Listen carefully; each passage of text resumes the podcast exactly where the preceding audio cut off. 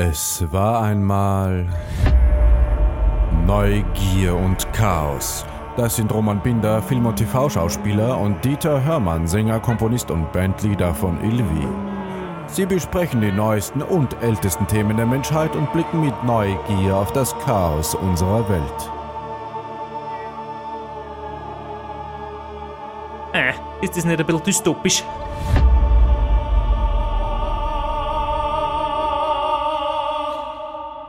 Guten Morgen, guten Morgen, äh, lieber Gidi. Morgen. Ich hoffe, du trinkst schon einen Glühwein. Ich trinke natürlich keinen Glühwein. Antialkoholisch natürlich. Aber ich trinke was anderes Tolles.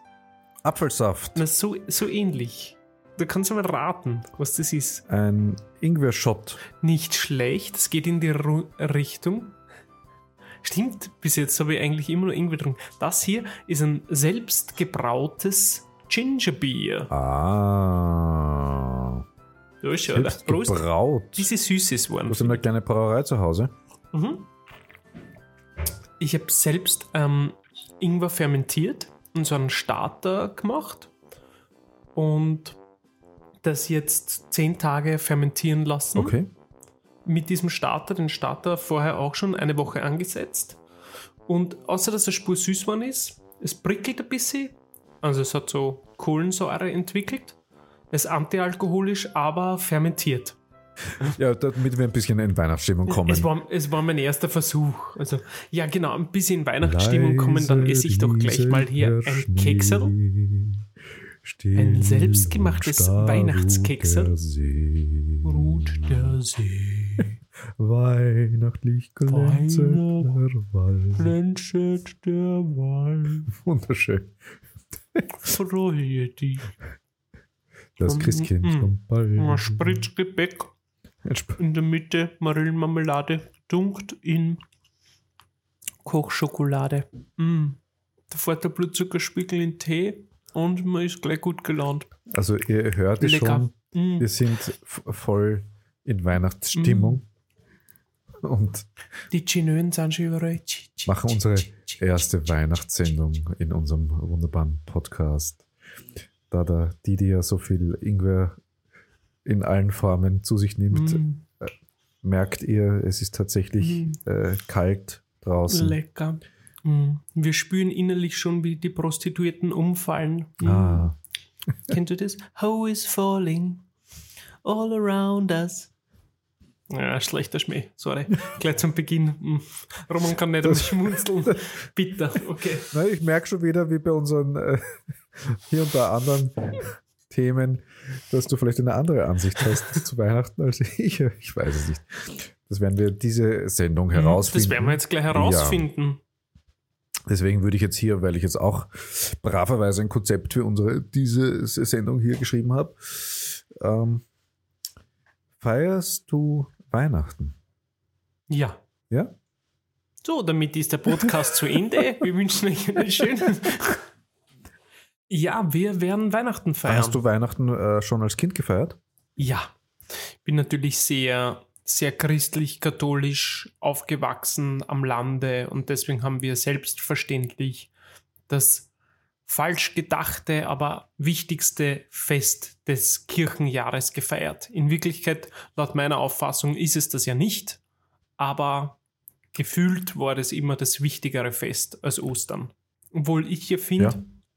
dass die richtige Magic nicht Magic Moment. also eigentlich war es nur die drittleibendste Magic, ja, dass der auf die Welt gekommen ist. Das ist jetzt einmal noch nicht so Magic. Ich finde, ziemlich Magic ist, dass der wieder auferstanden ist zu Ostern. Finde ich wesentlich spannender, das wesentlich größer zu feiern. Und was ich finde, die allergrößte Magic ist, Urknall. ist, dass die Maria Urknall sowieso und am Urknall hingehend, quasi gleichbedeutend, ist die unbefleckte Empfängnis. Quasi, dass die Maria ohne Geschlechtsverkehr zu haben schwanger wurde. Ich finde die Reihenfolge schön. Urknall, dann ungefähr 600, äh, äh, nein, 6 Milliarden Jahre später die Geburt Jesus, Nix. dann die Auferstehung, also und davor natürlich die, die äh, ähm, Und davor ja. die, die unbefleckte Empfängnis. Genau. Unbefleckte Empfängnis, wollte ich nur ganz kurz sagen, ist für mich entweder richtige Magic oder der Penis vom Gott ist einfach der Ort zu hinterfragen in der Größe, dass man denkt, okay, dass da das Jungfernhäutchen nicht zerstört worden ist, spricht anscheinend nicht so sehr für die Länge des Penises von Gott. Oder halt. Das war der zweite lustige Schmäh und der lacht nicht. Schaut euch an auf, er hat Nein, nicht nein, ich bin noch geschlafen. beim Bild. Das gibt's ich ja nicht. beim Bild. Das war doch des- eine super Wuchtel. Der Also- Penis Gottes. Ich hätte ihn dann eher empfunden als sehr, sehr, sehr, sehr lang und sehr, sehr, sehr dünn. Ja, jetzt arbeitet es bei dir auch im Kopf. Jetzt arbeitet es bei mir bisschen, ja. Ja, Okay. ist aber auch nicht ausgeschlafen, oder ja, was? Wir kommen in eine lustige, Es war, warst du wieder wir gestern kommen in eine lustige, in eine lustige Richtung.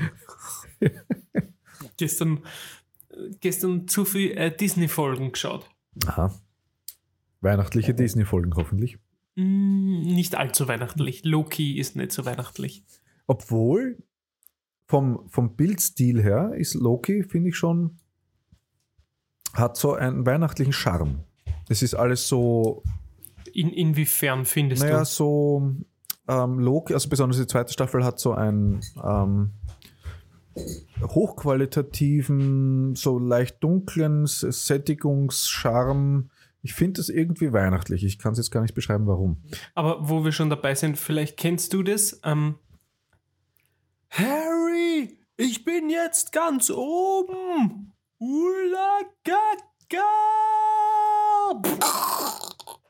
Irgendwie muss ich an Harry und Sally denken, aber das wird es nicht sein.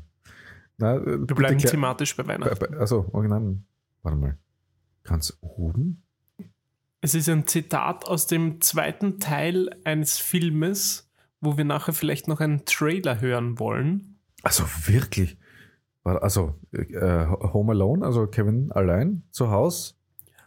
Eins, zwei, eins. Kevin allein zu Hause Teil 2. Teil zwei eben. Teil 2, wo sie in New York in diesem Haus sind Ja. und er gibt ja diese Ah, ja. Bretter raus und wie heißt er nicht? Äh, Harry und Marv. Marv, Marv, ja. genau. Und der Marv dann oben ist und einen Schritt macht und dann in den Keller runterfällt. Da sagt er vorher, Harry, ich bin jetzt ganz oben. Und dann fliegt er runter. Das wäre eh Und eine- ist ein ganzer Eine Frage gewesen an dich. Ähm, welche Filme denn du zum Beispiel verbindest mit Weihnachten? Hast du eine Ja, ganz Weihnachtstradition? klar. Home? Alone, Ja? Home Alone, jedes, jedes Jahr habe ich das mit meinen Geschwistern mehrfach geschaut. Es ist wirklich noch kein einziges Jahr vergangen, wo ich das nicht geschaut habe. Das ist für mich eine ganz, eine, ganz eine klassische Weihnachtstradition. Irgendwann im Advent wird Home Alone 1 und 2 geschaut. Deswegen kenne ich eigentlich beide Filme sehr, sehr auswendig und habe mir immer sehr identifiziert mit dem Kevin McAllister. Du hast dich identifiziert mit Hast du auch so ein gefrasst, oder was?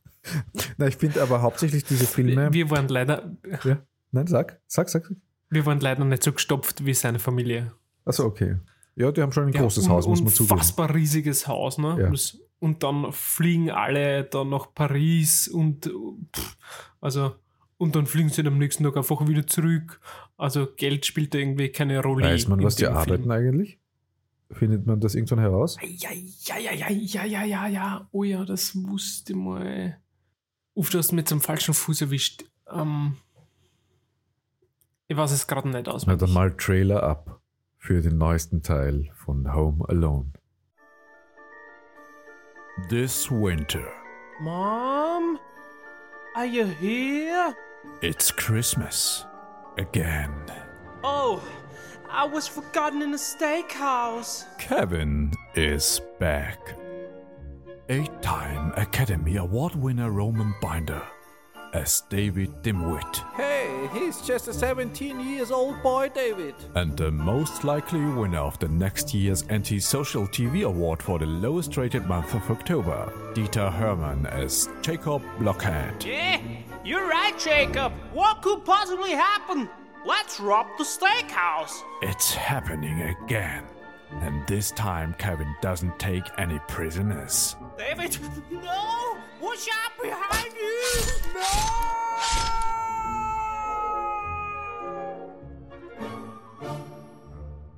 Aber es gab auf Netflix so eine richtig coole Doku, hast du die gesehen? Ähm, so ein Making-of von Kevin allein zu Hause, wie sie es gedreht haben. Nein. Und, Auf und Netflix? So, dass sie dafür äh, es, auf Netflix, ja, habe ich glaube ich letztes Jahr gesehen.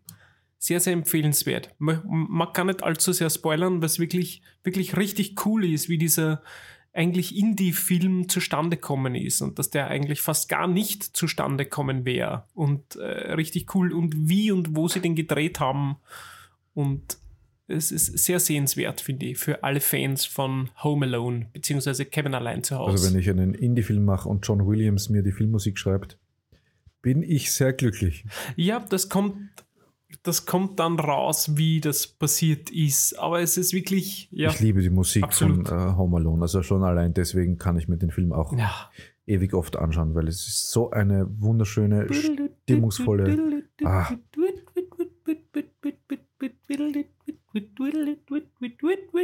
Und eigentlich ziemlich brutal, oder? Für so einen Kinderfilm. Absolut. Voll und voll mega gruselig. Und es wurde sehr oft verwendet, auch in anderen Medien. Also das, der hat schon, der war sehr prägend auch für die Medienlandschaft, finde ich, der Film. Und in, in, in vielen Sachen, ähm, es gibt einen, einen Stunt, den nennt man heute noch Home Alone. Ein Stunt, der heißt Home Alone? Der, ähm, der, genau, es gibt einen Stunt, der heißt Home Alone, weil er zum allerersten Mal in diesem Film gemacht wurde. Es gibt ähm, dieser Stunt, wo der Harry ähm, die, den, den Kopf verbrannt bekommt und dann rausläuft und ausrutscht und so halb mit einem halben Käpfler rückwärts dann Ja. auf dem Rücken, auf den Schultern so im Schnee landet. Dieser Stunt von einem Stuntman damals ähm, praktiziert, hoffe, den nennt man Home Alone. Genau. Ich hoffe, dass es ein Stuntman war. Und auch eine neue Art und Weise, wie man mit Kamera, ähm, Kamera umgeht, nämlich der Kameramann damals hat ähm, auch erklärt, dass er sich bei diesem Stunt gedacht hat, da haben wir nur eine einzige Chance, den zu machen. Deswegen hat er eine zweite Kamera eingebuddelt und das ist eigentlich für die damalige Zeit sehr unüblich gewesen, mit zwei Kameras gleichzeitig eine Szene zu drehen. Und das hat man mittlerweile anscheinend auch für sehr gut empfunden. Absurd ja, aus heutiger und Auch Sicht. das kommt von Home Alone. Ich denke nur an Jackie Chan, Ja. der, glaube ich, in den 70ern mit 17 Kameras irgendwelche Stunts aufgenommen hat. Mit 17 Kameras gleichzeitig, Ja, oder? ja, der hat ja die, also der hat wirklich Stunts gemacht, Okay, der Jackie Chan, cool. die man nicht mehr nachmachen konnte, weil er halt mit irgendwelchen Autos durch äh, Favelas gefahren ist oder irgendwelche Verfolgungsjagden gemacht hat oder sich halt dabei alle Knochen gebrochen hat, deswegen hätte er diesen Stunt auch nicht mehr machen können. Ja. Hast du noch andere Filme, die du zu Weihnachten gern siehst? Nur die ich so zwangsweise mitschaue, aber nicht die ich jetzt so für mich schaue. Ich habe immer wieder gehört, zum Beispiel, dass Die Hard, also Stirb langsam, quasi für viele ein Weihnachtsfilm ist. Die Hard. Okay. Für dich auch? Das kann ich jetzt von äh, schwer beurteilen, muss ich sagen, weil ich habe jetzt so viel darüber gehört, dass für viele das ein Weihnachtsfilm ist, dass ich es vielleicht jetzt auch als Weihnachtstradition einbauen möchte. Ich weiß es noch nicht genau. Und das, Also es ist Heißt noch ja- keine ja. Weihnachtstradition von dir. nein, es ist noch keine Weihnachtstradition von mir. Und ich muss auch sagen, dass ich schon länger nicht, was ich ja tragisch finde, die Weihnachtstraditionen ausführen kann, weil das war eben für mich immer sehr familiär verschworen, Weihnachten. Und war ein sehr schönes Familienfest, wo, wo sich Menschen, die sich lange nicht gesehen haben, wieder zusammenfinden. Und dann haben wir Brettspiele gespielt und äh, zuletzt dann auch Computerspiele gemeinsam vor dem Monitor. Ein Teil von der Familie hat sich angesoffen, der andere Teil hat äh, sich völlig überfressen oder beides, meistens auch. Ja, und wir haben sehr viele Lieder gesungen. Und mein Großvater war Meister der Umformulierung von Weihnachtsliedern, weil er sich die Texte nicht gemerkt hat. Und deswegen haben sich diese sehr eingeprägt, auch in mein Hirn. Die, die sehr lustigen und sehr e- eigenartigen Texte teilweise, die wahrscheinlich für manche blasphemisch wären. Ja, die, die, die möchte ich eigentlich auch an meine Kinder weitergeben, ja. Bitte darum. Du, du möchtest jetzt Liedertexte Würdest hören? du sie auch an, an mich weitergeben? Ich bitte. Ich glaube, du kriegst mal Copy, Copyright Claim, wenn ich die jetzt anfange zu singen. Ich hoffe es. Du hoffst es, ja. Es ist gar nicht so leicht, weil es sind so kle kleine Textänderungen immer wieder, die dann so humorig sind. Ich weiß nicht, kennst du zum Beispiel Tauet Himmel, den, das Lied? Tauet Himmel, den Ja, Gerechten. nicht auswendig, aber ja. Ah, das ist zu lang. Die, das kann ich dir jetzt nicht singen. Aber, äh, aber es geht halt aus, auch das Lied mit äh, vor dem Tor stand äh, der, der Petrus und wurde nicht eingelassen oder so irgendwie. Und es soll eigentlich nicht so ausgehen, dass er wieder nicht eingelassen wird. ja. Mein, mein Großvater ist ja leider relativ früh gestorben, da war ich erst fünf. Aber es, deswegen fand ich es sehr schön, dass sich die Tradition gehalten hat. Ähm, dass seine. Und du kannst dich aber daran noch erinnern. An meinen Großvater oder an die Texte? Ja. Nein, die, und an das Singen, ja. nein das Singen, Mit das wurde ja weitergeführt, das Singen. Meine Großmutter hat ja deutlich länger Okay, gelebt, schön. bis 2011, glaube ich. Oder 13 sogar. Und das war dann ähm, eben Tradition, dass ein Teil der Familie, ein Großteil der Familie die alten OP-Texte gesungen hat und ein Teil der Familie, aus welchen Gründen auch immer, hat dann die richtigen Texte gesungen und das Ganze auch noch Oh, shit. familiär traditionell äh, relativ schief und falsch. Äh, Also auch, wir haben dann, Ja, so wie es gehört. wir ja. haben wie in unserem, äh, Jeder dreistimmig. in Ne? un- unserem Intro gab es auch jemanden, der immer diesen äh, Rampensau-Tenor gemacht hat. Das war sehr lustig immer, ja. Aber zuletzt hat sich das leider aufgehört. Dieses Jahr vielleicht werden wir ähm, wieder zumindest in kleiner Runde feiern und da wird auch sicher wieder gesungen werden und ich werde mich sicher wieder, weil ich das seit 39 Jahren höre, auch wieder die Opertexte äh, rezitieren. Schön. Ja. Das ist fein. Das gefällt mir richtig gut. Und wir haben, um auch wieder so richtig einzutauchen in unser Thema, das ist ja eh unser Thema, ähm, wir haben zum Beispiel auch aufgehört, irgendwann uns Geschenke zu schenken. Bis auf meine Tante, die schenkt immer allen was. Das ist dann beschämend für den Rest der Familie. Aber sonst haben wir eben, weil wir tausende Geburtstage immer wieder gefeiert haben, dann irgendwann aufgehört, Geschenke uns zu schenken.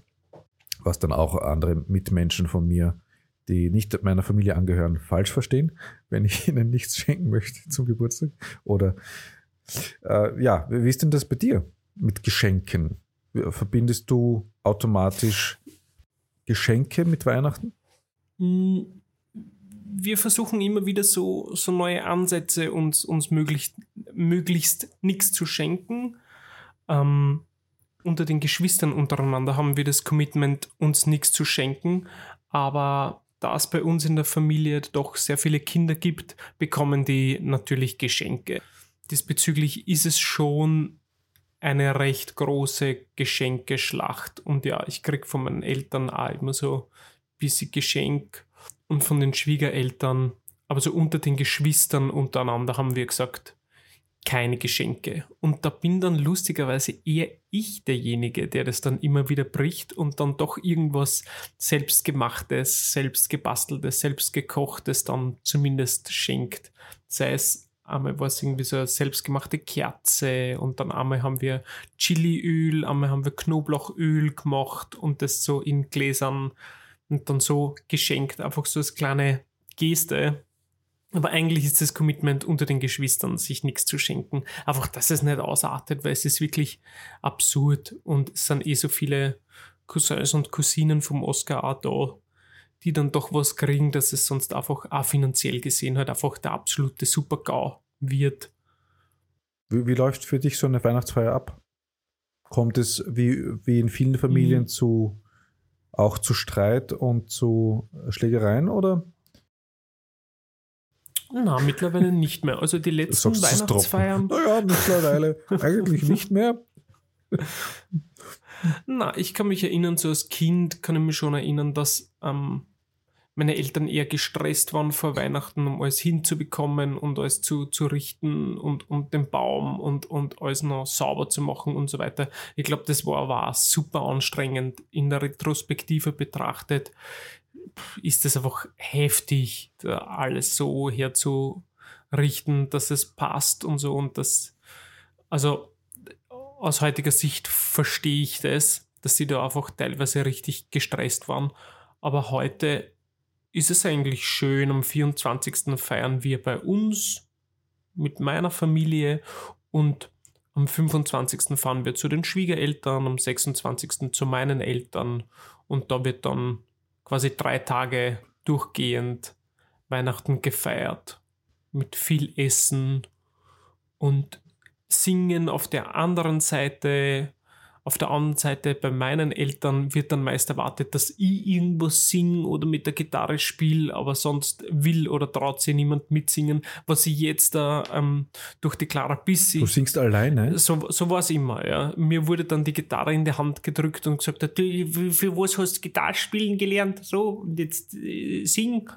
Und dann habe ich so für ein paar Lieder alle irgendwie belustigt quasi und ähm, das ist jetzt ein bisschen neu und ein bisschen anders durch die Kinder und vor allem durch die Clara, die da viel mehr Musikalität, also musikalische Tradition einfach durch ihre Familie mit in meine überschwappen lässt. Das ist sehr schön, dass ich dadurch nicht alleine stehe. Das macht sehr schön. Dadurch entdecke ich das jetzt für mich auch neu, dieses, das Musizieren in der Weihnachtszeit was Schönes sein kann und nicht einfach nur ein Vortrag, er singt Stille Nacht alleine. Genau, das ist irgendwie gerade sehr, sehr, sehr im sehr Wandel. Lustig.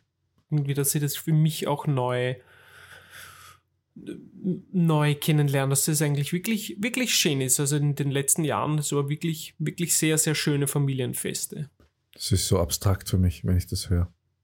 Ich da erinnere, also kommt mir in den Sinn, dass ich eigentlich andere Weihnachtstraditionen gar nicht kenne. Für mich war das immer, alle grölen vor sich hin und alle machen sarkastische Witze. Das ist halt meine Familie. und ja. Herrlich. Es kam dann so ein schlesischer Brauch äh, durch meinen angeheirateten Onkel hinein, wo wir dann immer so eine glaube, germanische, schlesisch-germanische Tradition, Essenstradition hatten mit, man muss vier Nüsse brechen und das sind die vier Quartale des Jahres. Und äh, man muss eine Orange essen, weil das ist für die Sonne und dann gab es irgendwie für Geld gibt so ein äh, Kichererbsenmus und ähm, ja, das, das hat er so hineingebracht. Es wurde so zu 50 Prozent ganz gut angenommen, glaube ich, von der Familie. Aber es war dann eine schöne Mischung aus, aus unseren Traditionen und seinen Traditionen oder so seiner Vorstellung. Dann gab es die berühmte Fischaugensuppe, die auch teilweise mm, nicht so gut ankam bei den anderen, weil das war scheinbar auch seine Tradition. Ähm, eben eine, eine ich glaube, aus Karpfen. Das? Ich glaube, er macht das so eine richtige Orge dicke Karpfensuppe und das ist halt alles drinnen vom Karpfen. Und meine Tante ist ja seit Ewigkeiten vegetarisch unterwegs und, und da diese Suppe wollte sie dann auch nicht mehr essen, weil ihr halt ab und zu die Karpfen entgegengeschaut haben aus der Suppe. Aber sind da wirkliche ja, ja. Augen drin oder ist das Augen nein, nein. wegen dem Fett? Echte Augen vom Karpfen. Okay, ja. Hör auf. Hör auf. Das ist doch widerlich. Das ist absolut widerlich. Aber für manche. Für, Augen waren da drin. Ich hätte glaubt, das war Nein. wegen einem Fett. Also, Nein, so Fettaugen, ne, Kapfenauge. wie man kennt. Ich hoffe, du hast schon gefrühstückt und möchtest jetzt dein Frühstück nicht wieder loswerden. Ja, so, aber wir werden jetzt wieder weihnachtlich.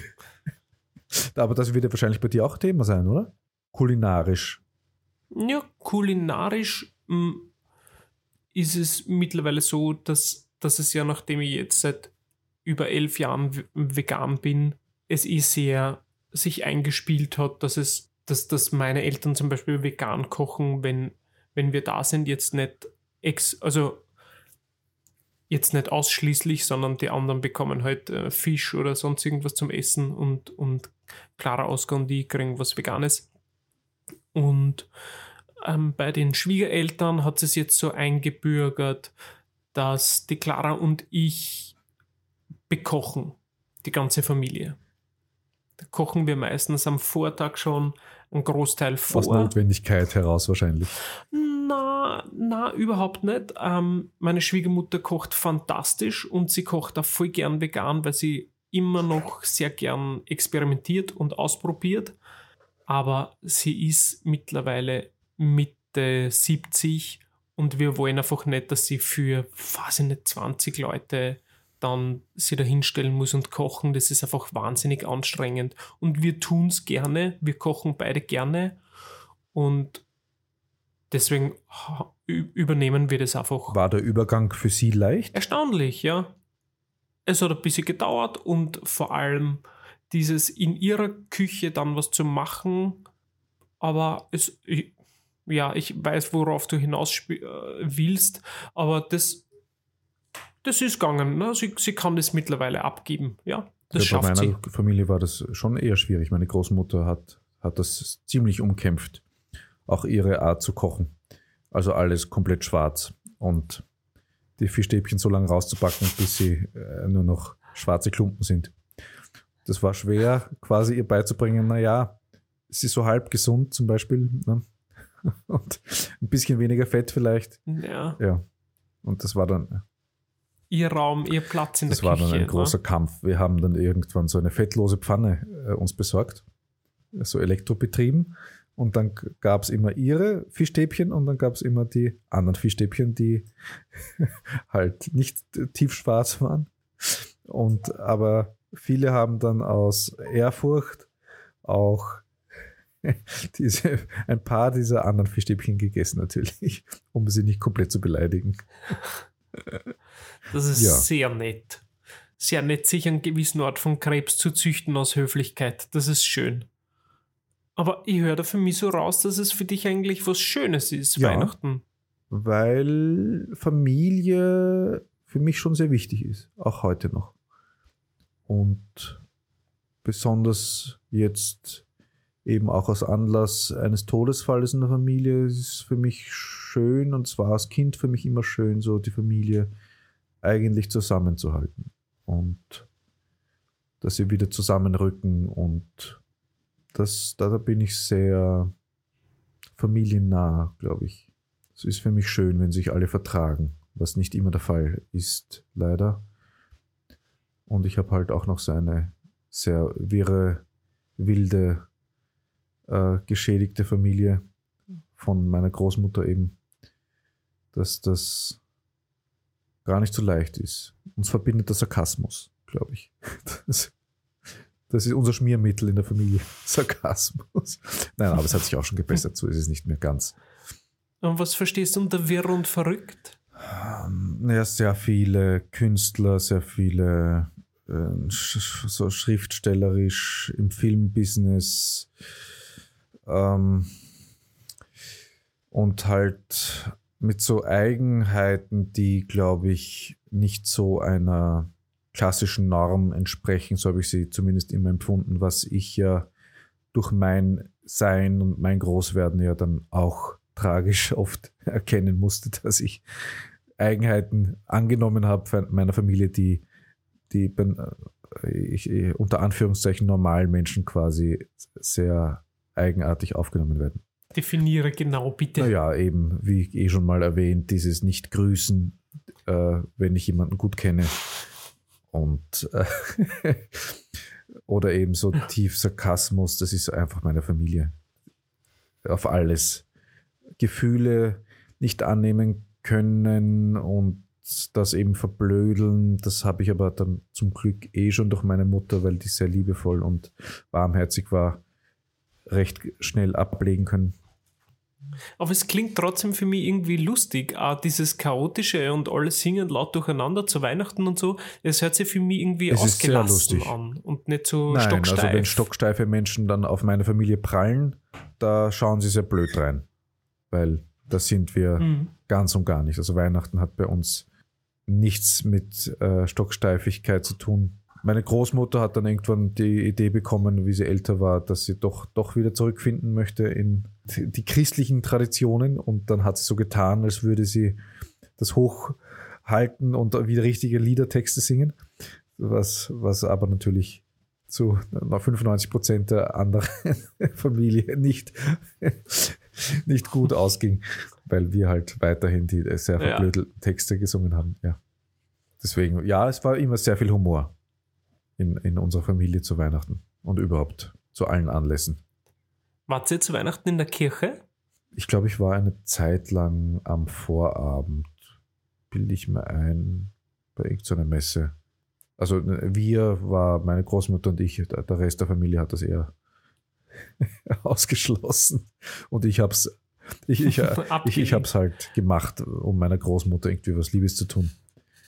Aber es gibt für, bei mir das legendäre Video meiner Firmung, das ich auch da, zuliebe meiner Großmutter gemacht habe, wo ich in der vordersten Reihe sitze und die, das war noch eine Videokassette, ich glaube, die gibt's leider nicht mehr, fährt so das Kamerabild und irgendwann komme ich ins Bild und ich schaue so wahnsinnig genervt rein und alle anderen so fromm und lieb. Und ich verdrehe irgendwie die Augen und sage, ach, was für ein Scheiß redet der da vorne? Das wäre es total schön, wenn ich dieses Video mal wieder finde. Das fände ich Ja. auch schön, ja. Das, das ist Ki- Kirche. Und ich bin, bin sehr früh auch schon für mich drauf gekommen, dass ich das gar nicht aushalte da in der Kirche. Also es war für mich schon komplett abstrakt. Meine Beziehung zu einem Gott hat länger gedauert noch, um das für mich vorerst mal zu klären irgendwie. Was ja auch jetzt zu unserer Weihnachtsfolge passt ein bisschen. Die Glaube und Gott und Christentum und all das, was bei uns sehr verwurzelt ist in Österreich. Hm, Wie stehst denn du dazu? Also zu Weihnachten waren wir nie in der Kirche.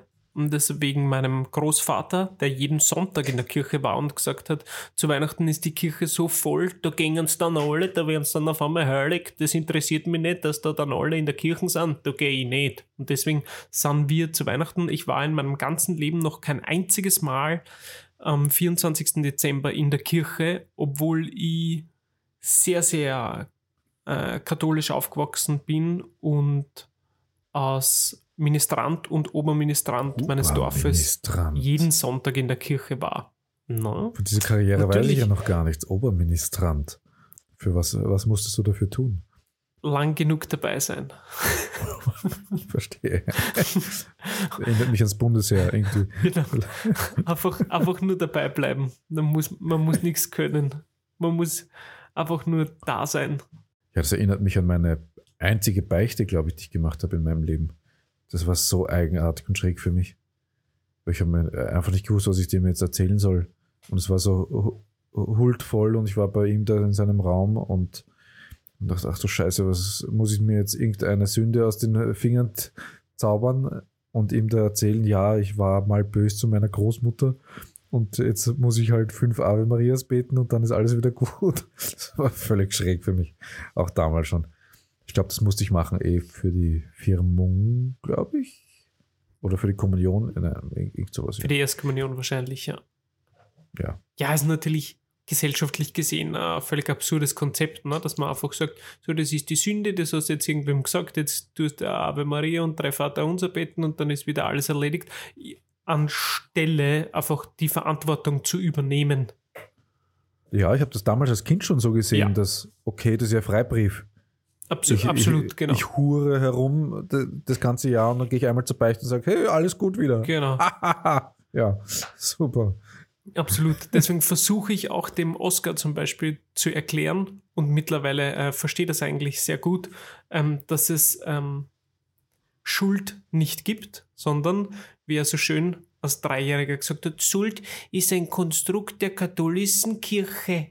Mittlerweile ist es Schuld ist ein Konstrukt der katholischen Kirche. Es ist hat er mittlerweile sehr gut drauf. Am, am Anfang Das Hat ist das- der einzige Satz, den er durchgehend sprechen kann. Am Anfang hat er es wunderschön äh, replizieren können, aber mittlerweile kann er es auch schon sehr gut erklären, weil er musste es auch schon mal, ähm, im Kindergarten gibt es immer wieder Zivildiener, die, die da sind und helfen und dem hat er das mal erklärt. Und das fand ich richtig cool, weil der hat mir dann darauf angesprochen und der gesagt hat, so hat er das eigentlich noch nie gesehen. Also der damals äh, dreijährige Oscar oder war er vier, hat dem Zivildiener erklärt, ähm, was für, wenn man irgendwas ausfrisst, Verantwortung übernehmen bedeutet und was Schuld eigentlich ist. Das Schuld in meinen Augen ja, ist, jemanden klein zu machen und nichts nichts mehr tun zu können, sondern man halt einfach jetzt schuld und man ist blöd und böse und, und gemein, anstatt von, wenn man was ausgefressen hat, einfach zu sagen, ja, das tut mir leid, wie kann ich das wieder gut machen? Ich nehme Verantwortung dafür. Das finde ich persönlich als Konzept viel, viel schöner. Und das finde ich schön, dass der Oscar das schon erwachsenen Menschen beibringen kann. Jetzt weiß ich schon, wen wir in unsere Philosophiesendung einladen, als unseren ersten Gast. Oscar. Und dann hat er eine Stunde lang aus Pupukaki. Was hast du mir erzählt in Folge 4? Na, wie gesagt, mit, mittlerweile kann er, kann er es auch schon mit seinen eigenen Worten gut erklären. Das gefällt mir richtig gut. Aber ja, die Verstehe. Beichte, Kirche. Was wissen wir sonst noch über Weihnachten? Weißt du irgendwas Wissenswertes? Irgendwelche so Hard Facts? Du hast jetzt auf mein Konzept geschaut, gib's zu. Ich habe probiert gestern Nacht mir irgendwelche wissenswerten Dinge, die vielleicht interessant sind, aus dem Internet zu äh, glauben. Man aus Wikipedia, oder? Aus Wikipedia herauszusagen, aber es ist so halb interessant. Habt du hast gesagt, du hast gesagt, ihr habt zu Weihnachten viel gespielt? Du vielleicht Lust, mit Ja. mir ein Spiel zu spielen? Ein Spiel zu spielen, ja.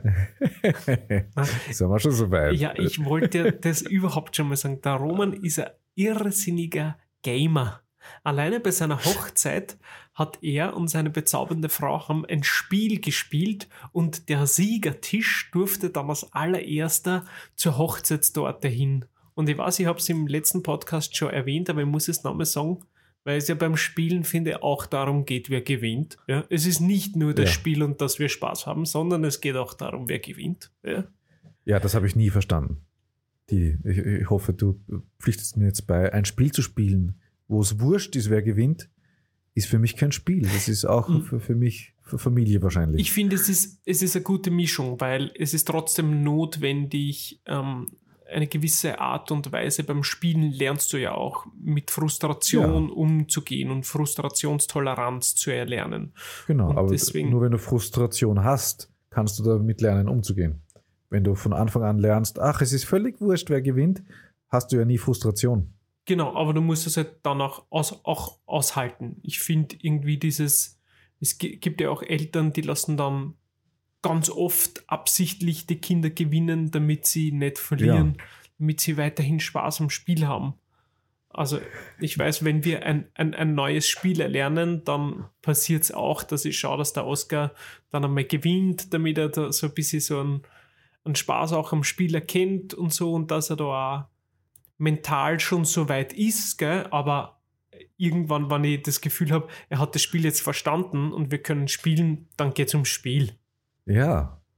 Ich merke es mir beim Cousin, meine Tante, sie hält es äh, hält's mir nicht vor, aber sie erwähnt immer wieder, dass ich meinem äh, lieben, wunderbaren Cousin schon damals gesagt, na sicher nicht, gesagt habe, bei gewissen Regelveränderungen oder dass ich ihn jetzt gewinnen hätte lassen, wäre mir niemals eingefallen. Als, äh, muss überlegen, ich bin, glaube ich, 15 Jahre älter als er ungefähr, also eher so großer Bruderartig. Und ähm, sie haben natürlich den Art, Arthur heißt er, immer wieder gewinnen lassen und ich habe schon, na sicher nicht. und das hat ihn, glaube ich, auch geprägt. Das glaube Also ich er- sofort. Ich finde, also ein gewisser Ehrgeiz, der dadurch entsteht, äh, aber im positiven Sinne. Ehrgeiz ist jetzt nicht das schönste Wort, aber ein bisschen was davon finde ich schon ganz gut, dass man, dass man sein Leben selbst in die Hand nehmen möchte und etwas erreichen will in seinem Leben. Ne? Mein Opa hat, hätte mich nie gewinnen lassen beim, beim Kartenspielen und nur dadurch habe ich die besten Tricks gelernt. Und mein Opa hat zum Beispiel immer geschaut, wie dumm sein Gegenüber ist und hat eigentlich immer geschummelt. Immer. Egal. Ich kann mich nicht erinnern, dass der nie nicht geschummelt hätte. Du hast halt wirklich aufpassen müssen, dass du ihn erwischt. Und deswegen habe ich schon als kleines Kind flink genug sein müssen, zu schauen, dass der nicht schummelt. Und dadurch habe ich halt auch wahnsinnig viel gelernt. Und das Problem für ihn war dann, dass ich dadurch relativ früh sehr viel besser wurde. Im Ja. Schnapsen zum Beispiel als er. Und das hat er dann sehr schwer ausgehalten. Kann ich mich an einen Spielemarathon erinnern, wo ich glaube ich im Schnapsen 25 zu 1 gewonnen habe. Und da war er mit den Nerven fertig. Das hat er einfach nicht verstanden, wie das passieren konnte. Und vor allem, er konnte nicht mehr schummeln. Das war das Schlimmste, weil ich halt einfach da war. Wir müssen mal schnapsen. Sehr Ich habe gerne. gar nicht gewusst, dass du gern, gern schnappst. Ich habe schon sehr lange nicht mehr geschnapst, aber ich traue mir zu sagen, ich komme recht flott wieder rein. Schnapsen ist auch ein Familienspiel von uns gewesen, ja. Oh, sehr schön. Ja, da freue ich mich Ja. drauf. Aber Millionen Spiele Schnapsen gespielt. Das ist nicht untertrieben, weil ich habe auch im Bundesheer, glaube ich, in der Nacht schon allein äh, 100 Bummel gespielt mit meinen Kollegen. Ja, Sehr geil. Und was wollen wir heute spielen? ja ich habe mir ein Spiel überlegt, ähm, weihnachtlich natürlich. Juhu. Das habe ich mir gestern um Mitternacht aus den Fingern gesogen. Deswegen schauen wir mal, ob das funktioniert oder ob wir es einfach rausschneiden müssen. Aber nein, wir probieren es einfach. Ähm, ich möchte, dass wir gemeinsam eine Weihnachtsgeschichte erzählen. Und das Ganze ist ja Fahrt, wenn wir hier zwei absolute Top-Künstler haben. Ähm, deswegen ist es eine improvisierte Geschichte. Oh, Genau, deswegen würde ich jetzt äh, sagen, jetzt, dann zähle ich innerlich. Und wenn du Stopp sagst, dann sind wir bei einem gewissen Wort und das machen wir dreimal. Und genau, dann versuchen wir gemeinsam äh, so in gewissen Abständen eine Geschichte zu erzählen. Sie wird nicht allzu lang sein, also jetzt nicht abdrehen bitte den Podcast, sondern es folgt dann äh, danach, nachdem wir die Regeln festgelegt haben eine schöne Weihnachtsgeschichte für die schöne Adventzeit von uns beiden. Deswegen sage ich jetzt einfach mal, Es folgt Spiel und Spaß. Start. stopp. Flauschige. Flauschige. Der, die das Flauschige. Und ich starte wieder. Stopp. Käfig. Käfig. Der flauschige Käfig sind wir einmal. Omenbinder markiert. Also das ist der Titel für unseren, für Okay. unsere Geschichte. Und es müssen jetzt noch ein paar Dinge vorkommen. Okay, Und das sage ich jetzt auch ein paar Mal. Okay. Ähm, Start. Stopp. Äh, Brigitte die Große muss Okay. darin vorkommen. Dann sage ich Start. Stopp. Äh, der Rosenkönig. Jetzt sehr episch alles hier. Start. Stopp. Ähm, Entenkacke. Sehr schön. Also, ähm, da, da ich ja der Erschaffer des Spiels äh, bin, möchte ich dir die, den Beginn der Geschichte lassen. Und äh, unsere Weihnachtsgeschichte heißt Der flauschige Käfig. Bitteschön. Es war mal vor langer, langer Zeit eine große Burg. Die war sehr, sehr renovierungsbedürftig. Also beschloss die Königin Brigitte die Große, endlich das Projekt anzugehen und das Schloss zu renovieren. Und es weihnachtete schon sehr. Und es war kalt, bitterkalt, der Schnee fiel.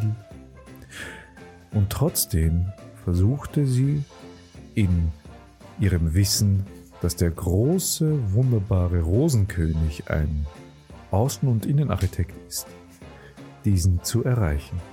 Der Rosenkönig meinte zu Brigitte der Großen, Gnädige Frau, sind Sie mir Ihnen bitte nicht böse, aber im Dezember ein solches Projekt zu starten, ja wo es schneit, wo es kalt ist, wo meine Arbeiter beim Arbeitsmarkt Service sind Ja, wo ich keine Arbeitskräfte, keine Fachkräfte habe. Ja, wie stellen Sie sich Ihnen bitte das vor?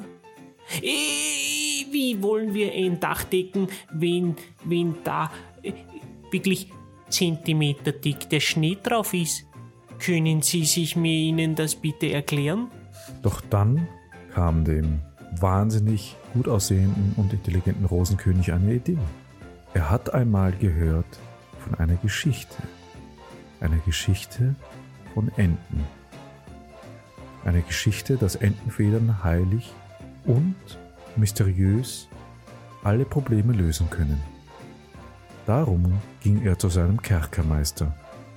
Meister, ich habe eine Frage. Ich habe da mal eine, eine, eine, eine Geschichte gehört äh, über so Federn, ja, über so flauschige Federn, flauschige Federn äh, von Enten, die in Käfigen gehalten werden, ja, so in so flauschigen Käfigen. Frage, könnte man da vielleicht 1, 2, 3, 4, 5 haben? Doch der Kerkermeister Udo sprach. Äh, Enten gibt's hier schon lange nicht mehr. Daraufhin beschloss der Rosenkönig, mit Brigitte auf Entenjagd zu gehen. Brigitte die Große zeigte dem Rosenkönig, wie man so eine wunderschöne Ente jagen würde. Brigitte die Große zeigte dem Rosenkönig, wie man so wunderschöne Enten jagt. Sie holte das Gewehr, drückte dem Rosenkönig eine Pistole in die Hand und sagte: So, gehen wir.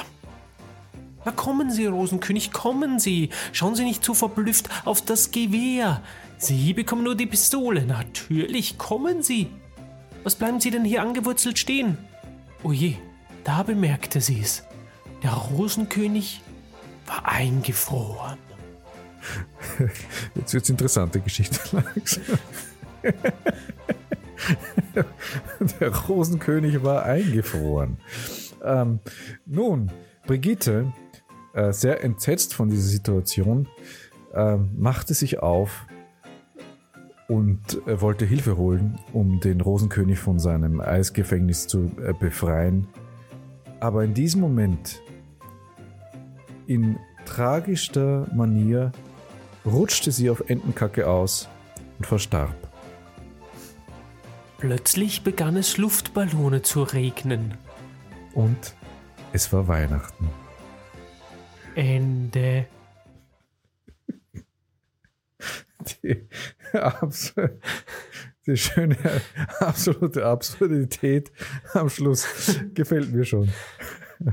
Also, ich hoffe, ihr erzählt diese wunderschöne Geschichte euren Kindern weiter und sie werden auch viel daraus lernen. Bestimmt.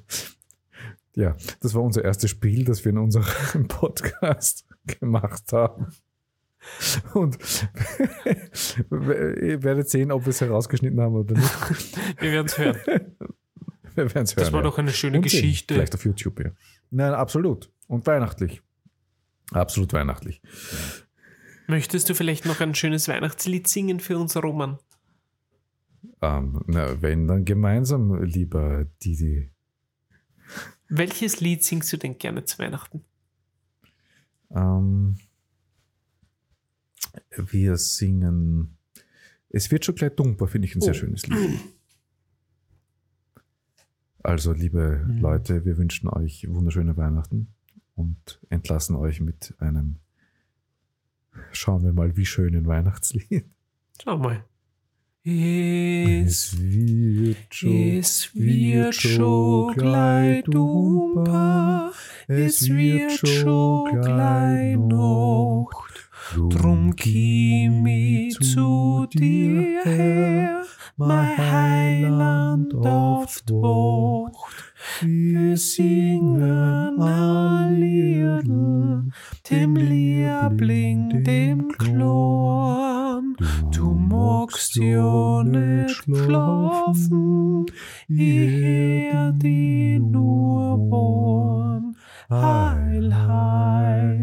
hei, hei, schlaf süß Herz, liebes Kind.